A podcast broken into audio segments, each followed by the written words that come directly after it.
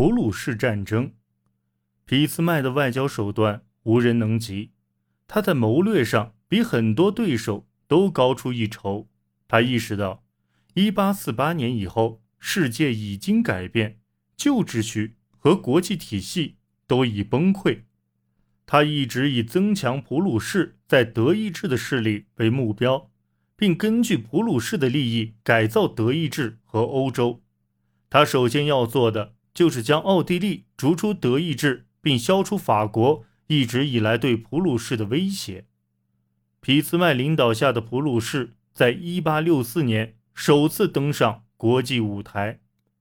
1863年，丹麦企图将石勒苏伊格和赫尔斯泰因这两个公国更彻底地并入自己国家。德意志民族主义者反对这一举动，并希望德意志邦联。支持奥古斯滕堡公爵登上石勒苏伊格荷尔斯泰因的王位。俾斯麦无视这一切，计划将这两个公国并入普鲁士。他跟奥地利签订了瓜分石勒苏伊格和赫尔斯泰因的协定，条件是德意志邦联和邦联议会不进行干涉。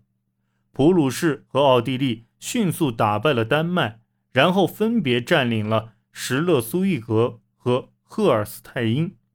在对这件事的处理上，俾斯麦声称自己的行动是遵循1852年伦敦条约所赋予的权利。当奥地利在两个公国的未来命运问题上违反了与普鲁士的协定时，俾斯麦仍然可以确保普鲁士在崛起的过程中不会被。民族主义运动所劫持。一八六四年，奥地利开始向普鲁士施压，要求承认奥古斯滕堡公爵为两个公国的统治者。俾斯麦则坚持公爵必须完全依附于普鲁士，而德意志邦联议会则支持奥地利。虽然双方最终达成协议。但普鲁士与奥地利之间的紧张关系却不断升级。一八六五年十月，俾斯麦在比亚里茨与拿破仑三世会面，以确保普奥战争爆发时法国会保持中立。俾斯麦还与意大利结盟，在一次对奥战争中将威尼西亚给了意大利。至此。拿破仑三世肯定会保持中立，因为俾斯麦给了他一个帮助意大利统一的机会，而这一直是他的夙愿。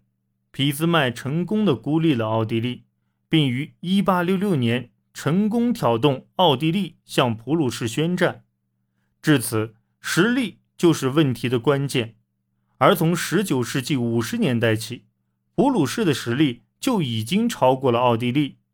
奥地利需要花八周的时间来调动军队，而普鲁士因为有发达的铁路系统，只需要三周的调动时间。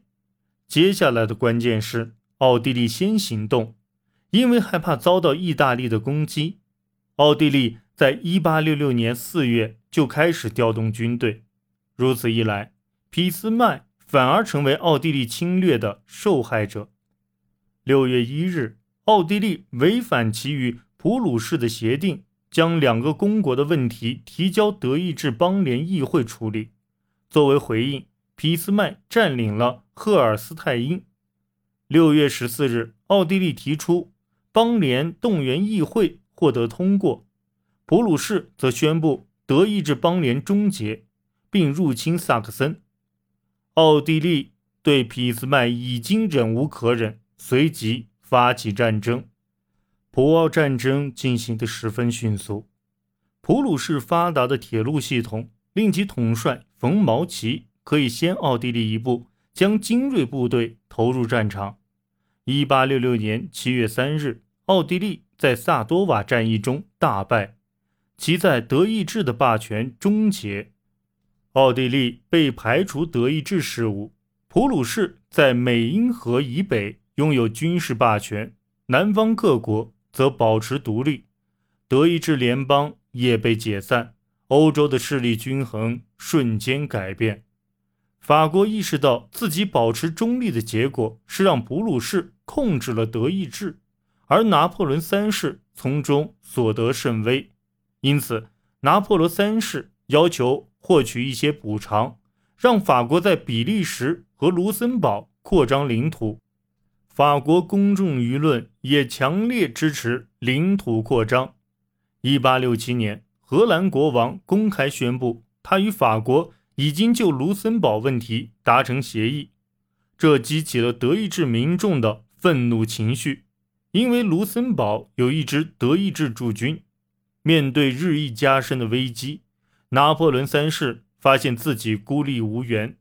英国与俾斯麦达成了保卫卢森堡的协议，而俄国则受到近东的长期纠纷的牵制，并且害怕德意志挑起波兰叛乱。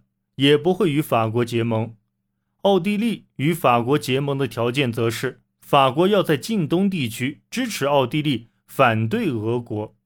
然而，法国更关心中欧而不是东欧。法国政府退缩了，但法国民众却热血沸腾。普鲁士和法国在西班牙王位继承问题上的争议使危机加深。起初。普鲁士已经做出退让，而拿破仑三世沉迷于战争，要求德意志皇帝做出屈辱的让步。俾斯麦则发现可以国家名义发动战争，由此将南方各国并入德意志，效忠于他的皇帝。拿破仑三世对自己的军事实力充满自信，同时也相信自己可以获得盟友。但这些都不过是空想。德意志南部各国与北部各国联合起来对抗法国。普鲁士军队于1870年9月2日在色当大败法军，俘虏了拿破仑三世。更加屈辱的是，意大利于1870年9月趁机侵占了罗马。色当战役标志着法国统治的结束，同时。巩固了德意志在萨多瓦战役中业已建立的霸权地位。一八七一年一月，德意志帝国成立，帝国囊括了南部诸国。一八七一年五月十日，德法两国在法兰克福签订合约，德国的崛起成为事实，法国的仇恨也已经注定。尤其是这次战争还导致阿尔萨斯。和洛林被德国兼并。